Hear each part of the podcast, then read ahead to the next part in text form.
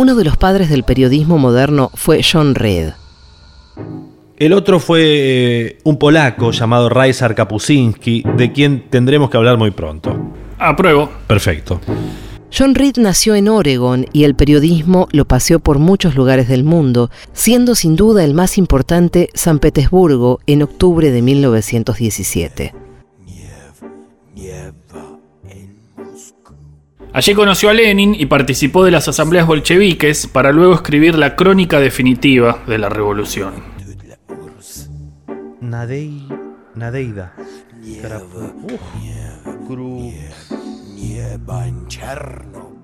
Krupskaya.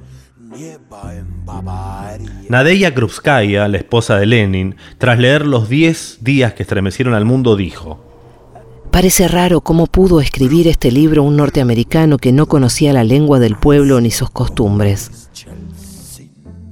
Y no es el único testimonio al respecto. Octubre, la gran obra del cineasta ruso Sergei Einstein, está basada en el libro de Reed. En 10 días que estremecieron al mundo respiran Petrogrado y masas, un samovar hirviendo en la cocina, platos de arenques, asambleas constituyentes, tranvías lentos y repletos, marineros tímidos e invencibles, fogoneros, ciudades y pequeñas aldeas. El palacio de invierno, soldados dormidos, harapientos y ensangrentados, águilas imperiales, la eterna nieve, héroes y antihéroes bulliciosos, y allí estaba para contarlo John Reed. Nieba en Chernobyl, Bavaria, nieba Bulgaria, nieba Kremlina, bru, bru, bru, bru, bru, bru.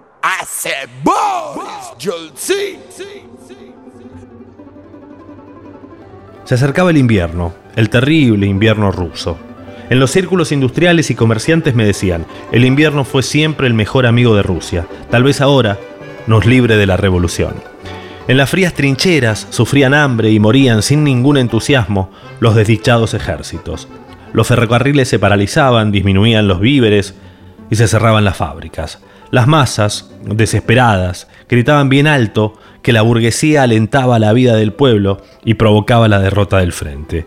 A los norteamericanos les habría parecido increíble que la lucha de clases pudiera alcanzar tal agudeza, pero yo personalmente tropecé en el Frente Norte con oficiales que preferían francamente la derrota militar a la colaboración con los comités de soldados. Conozco varias minas de carbón cerca de Kharkov que fueron incendiadas o anegadas por los propietarios, fábricas textiles moscovitas donde los ingenieros abandonaron el trabajo e inutilizaron las máquinas, oficiales de ferrocarriles capturados por los obreros en el momento justo en el que estropeaban las locomotoras. Una parte considerable de las clases pudientes prefería los alemanes a la revolución, y no vacilaba en decirlo. En una familia rusa, donde yo vivía, el tema casi constante de las conversaciones en torno a la mesa era la próxima llegada de los alemanes, portadores de la legalidad y el orden, decían. Cierta vez tuve que pasar la tarde en casa de un comerciante moscovita y mientras tomábamos el té, preguntamos a las 11 personas que estaban ahí sentadas en torno a la mesa a quién preferían, a Guillermo o a los bolcheviques. 10 contra 1 dijeron que a Guillermo. Los especuladores se aprovecharon de la ruina general, amasaban fabulosas fortunas y la dilapidaban en fantásticas bacanales, en corromper a funcionarios del gobierno. Escondían los víveres y el combustible o los enviaban secretamente a Suecia. En los primeros cuatro meses de la revolución, por ejemplo, de los depósitos municipales de Petrogrado, se robaba casi abiertamente todo, toda la reserva de víveres, de modo que la provisión de grano, que era para dos años, se redujo hasta el punto de no alcanzar para alimentar a la ciudad durante un mes.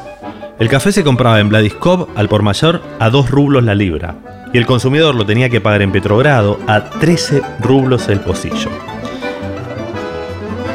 En todos los comercios de las grandes ciudades había toneladas enteras de víveres y de ropa, pero solo podían pagarlos los ricos. En ese ambiente de corrupción general y de monstruosas verdades dejábase oír día tras día una sola y clara nota del creciente coro de los bolcheviques. Todo el poder a los soviets. Todo el poder a los verdaderos representantes de millones de obreros, soldados y campesinos. Pan, tierra, Fin de la insensata guerra, fin de la diplomacia secreta, de la especulación, de la traición.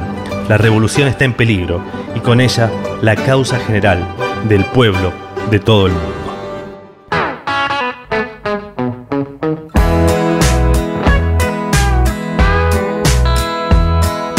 Viajo todo el tiempo a muchos lados. Viajo sin saber a dónde voy. No sé bien dónde queda mi casa. No sé cómo estoy si no me voy. Parece que las cosas no cambiaron. Voy camino sin mirar atrás. Un camino lejos de los miedos. Te perdono si me perdonas.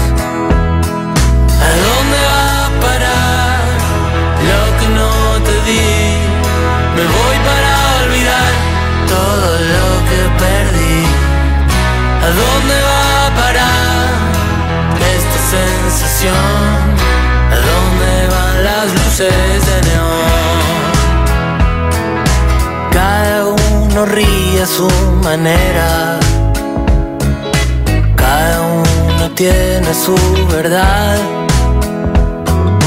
Con el tiempo curan las heridas.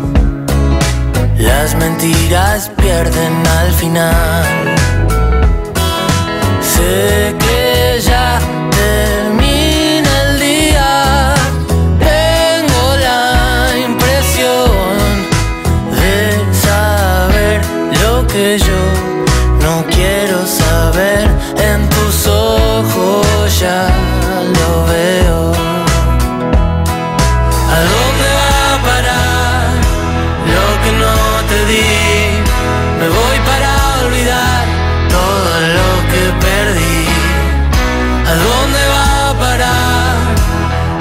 sensación?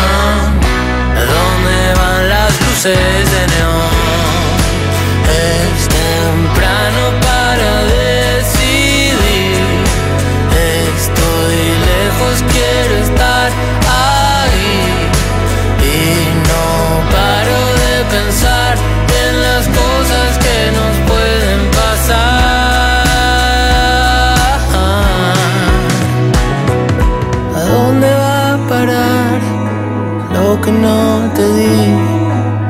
Para olvidar todo lo que perdí. ¿A dónde va a parar esta sensación?